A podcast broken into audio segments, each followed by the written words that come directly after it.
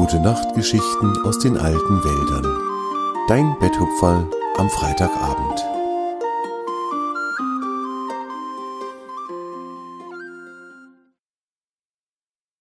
Sonne und Mond. Die Blätter in den alten Wäldern strahlten in den herrlichsten Farben. Es war Herbst geworden. Die Tage waren noch sonnig und freundlich, und an den meisten Tagen wärmte die Sonne die Erde und schenkte den Tieren und den Pflanzen noch einige ihrer Strahlen. An anderen Tagen stürmte es, und die ersten Herbstgewitter tobten über den Himmel. Koro, der Adler, schwang sich dann immer mit lauten Freudenschreien in die Lüfte und ließ sich vom Wind tragen. Koro liebte den Sturm und das Gewitter sehr. Alle anderen Tiere der alten Wälder blieben an den stürmischen Herbsttagen lieber in ihren Nestern und warteten darauf, dass die Sonne wieder hervorkam. Oft, wenn die Tiere tagsüber gespielt hatten, versammelten sie sich am frühen Abend bei Torm, dem ältesten der Bäume. Torm stand seit undenkbar langen Zeiten in der Mitte einer großen Lichtung, und er war der Freund aller Tiere und aller Pflanzen. Die Tiere besuchten ihn gerne, und dann erzählten sie ihm davon, was sie am Tag erlebt oder was sie gesehen hatten. Oft, wenn viele der Tiere auf Torms Lichtung versammelt waren, entstanden lustige Spiele, die sie sich ausdachten. So war es auch heute wieder. Langsam, nach und nach fanden sich die verschiedensten Tiere auf der Lichtung ein, die Sonne schien freundlich herab, und die Luft war warm. Fridor, das Eichhörnchen, saß auf seinem Lieblingsplatz auf einem der starken Äste von Torm. Das Rehtjave war auch schon da und ebenso Grina und Svente, die beiden Fuchskinder, der Biber Jahre und auch Familie Kaninchen. Immer mehr Tiere fanden sich auf der Lichtung ein. Bald entstand ein Spiel, das sich die Kaninchenkinder ausgedacht hatten. Es hieß Zapfen finden. Die Aufgabe war es, in kurzer Zeit möglichst viele Tannen und Fichtenzapfen vom Boden zu sammeln und sie auf einen Haufen zu legen. Gewinner sollte sein, wer die meisten Zapfen fand. Die Tiere tobten zwischen den Bäumen herum und trugen in Windeseile so viele kleine braune Zapfen zusammen, dass die Haufen auf der Lichtung größer und größer wurden. Zum Schluss, als alle Tiere schon etwas erschöpft und auch fast keine Zapfen mehr im Wald zu finden waren, machten sie sich an die Aufgabe, den Sieger zu ermitteln. Da es schwierig gewesen wäre, die Zapfen zu zählen, wurde einfach geschaut, wer den höchsten Stapel zusammengetragen hatte. Sieger in diesem Spiel war Fridor, das emsige Eichhörnchen. Er hatte mit Abstand die meisten Zapfen gesammelt, und nun freute er sich über seinen Sieg. Die Tiere waren nun ein wenig müde und sie setzten oder legten sich ins weiche Moos direkt beim dicken, uralten Stamm des ältesten der Bäume. Langsam verstummten die Gespräche, es wurde ruhig auf der Lichtung. Die Tiere wussten, wenn sie ganz leise waren, dann würde Torm vielleicht eine Geschichte erzählen. Und so war es auch heute. Torm holte tief Luft, und dabei ging ein Rauschen durch seine mächtige Krone. Wisst ihr, ich hab euch schon lange nichts mehr vom kleinen Troll Gravier erzählt, oder? Die Tiere nickten. Sie liebten die Geschichten vom kleinen neugierigen Troll, der vor undenkbar vielen Zeitaltern hier gelebt hatte. Gravier war ein besonders freundlicher, wissbegieriger Troll gewesen, das wussten die Tiere bereits. Habe ich euch denn schon einmal erzählt, wie Gravier die Sache mit dem Mondlicht gemacht hat? fragte Torm, der älteste der Bäume, schmunzelnd. Die Tiere schüttelten die Köpfe. Nein, diese Geschichte kannten sie noch nicht, und sie wollten sie so gerne hören. Nun, ihr wisst ja, dass Gravier mit seiner Familie vor undenkbar langen Zeiten hier gelebt hat. Damals war die Zeit, in der die Berge gemacht wurden, und ich war noch ein ganz junger Baum, beinahe noch ein Sprössling.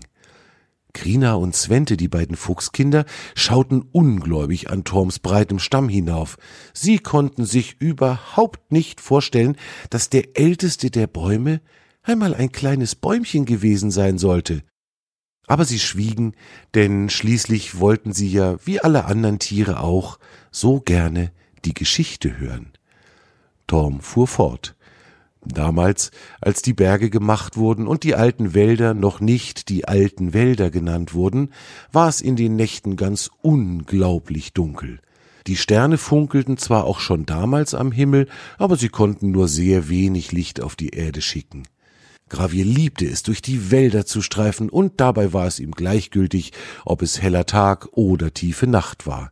Er fand immer seinen Weg, und niemals verlief er sich. In einer dunklen Nacht aber, als Gravier mal wieder auf einem seiner Streifzüge war, übersah er einen kleinen Felsbrocken, der mitten auf dem Weg lag. Gegen diesen Brocken stieß der kleine Troll mit seinem Fuß und verletzte sich. Die ganze Nacht humpelte er weiter durch die Wälder und meckerte und fluchte über die Dunkelheit und darüber, dass er den Felsen übersehen hatte.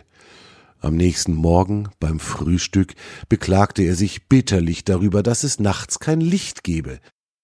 Das ist doch ganz doll ungerecht. Am Tag scheint die Sonne und hat so viel Licht für uns, dass es manchmal sogar blendet und nachts nichts, nur ein paar Sterne.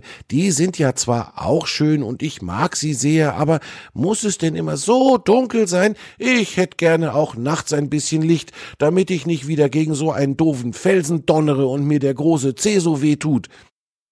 Seine Mutter sah den kleinen grummelnden Abenteuer verständnisvoll an. Gravier fuhr aufgebracht fort. Da ist doch immer so eine graue Scheibe am Himmel. Habt ihr die auch schon mal gesehen? Die Eltern nickten und Vater Troll antwortete, ja, das ist der Mond. Das muss ein ganz besonders großer Stern sein, aber aus irgendeinem Grund kann der kein eigenes Licht machen, glaube ich. Gravier hörte auf zu meckern und schwieg eine lange Zeit. Und wenn ich jetzt, sagte er schließlich und verstummte dann wieder. Seine Eltern und seine kleine Schwester schauten ihn erwartungsvoll an und warteten darauf, dass der kleine Troll seinen Satz beenden würde. Das geschah aber nicht. Stattdessen stand Gravier wortlos vom Frühstückstisch auf, packte seinen Rucksack und verließ das Haus. Er hatte eine Idee gehabt, die er sofort in die Tat umsetzen wollte.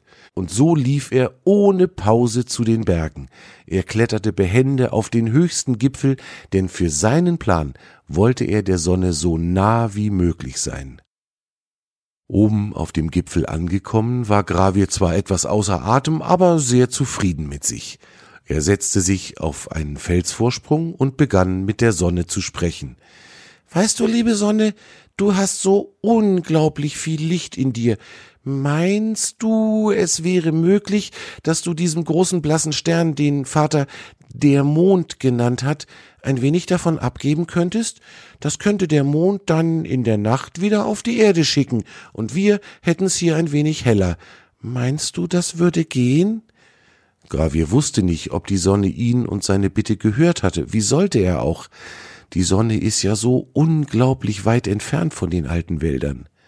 Aber während der Troll noch auf seinem Felsvorsprung saß und sich wünschte, dass die Sonne ihn gehört hatte, war es ihm, als würde das Sonnenlicht plötzlich dreimal schnell hintereinander dunkel und wieder hell.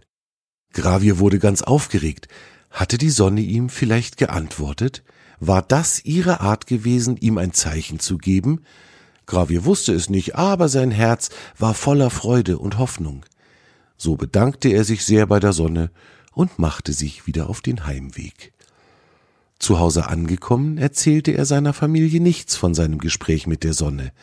Aber als es Abend wurde, verließ Gravier wieder das Haus und wanderte auf eine große Lichtung, die er von seinen früheren Wanderungen noch kannte. Hier konnte man besonders schön die Sterne beobachten. Gravier, der kleine Troll legte sich auf den Rücken und schaute in den Sternenhimmel. Immer mehr und immer mehr Sterne erschienen auf dem schwarzen Tuch des Nachthimmels. Und plötzlich, ganz langsam, stieg eine große, blass leuchtende Scheibe über die Baumwipfel. Gravier sprang auf die Füße und starrte den riesigen Stern an, der da sein weiches, silbernes Licht ganz sanft auf die Erde schickte. Als der Mond, denn genau er war es, nur eben nicht mehr grau, sondern silbern leuchtend, ganz über die Baumwipfel gestiegen war, flackerte auch er dreimal, genau wie es die Sonne am Morgen getan hatte. Nun wusste Gravier, sein Wunsch war in Erfüllung gegangen. Die Sonne hatte sich entschieden, dem Mond ein wenig von ihrem Licht zu schenken, damit er in der Nacht die Erde etwas heller machen konnte. Gravier war sprachlos vor Glück, und während er so dastand und den Mond bestaunte, kamen von überall her andere Tiere, die dieses Wunder auch sehen wollten. Sie versammelten sich um Gravier und fragten immer wieder, was denn geschehen sei und Gravier erzählte von seinem Gespräch mit der Sonne und davon, dass der Mond nun auch leuchten würde. Torm holte noch einmal tief Luft und schaute in die Runde. Die Tiere hörten ihm gebannt zu, wie der Mond zu seinem Licht gekommen war, das hatte hier in den alten Wäldern noch niemand gewusst. Papa, darf ich auch Troll werden? fragte Svente an Zwange, den Fuchsvater gewandt. Trolle machen immer so spannende Sachen. Na, mein kleiner Svente, antwortete Swange liebevoll, du bist doch schon ein wunderbarer Fuchs. Die machen auch spannende Sachen. Ein Troll zu werden ist gar nicht nötig. Es reicht, wenn du ein glücklicher Fuchs bleibst. Da nickte Svente langsam, kuschelte sich ganz eng an seine Schwester Grina und sagte leise, Ja, du hast recht. Ich bin gerne ein Fuchs und ich höre gerne die Geschichten von Torm. Das war deine gute Nachtgeschichte aus den alten Wäldern für heute. Torm und seine Freunde wünschen dir eine gute Nacht. Schlaf gut und träum was Schönes.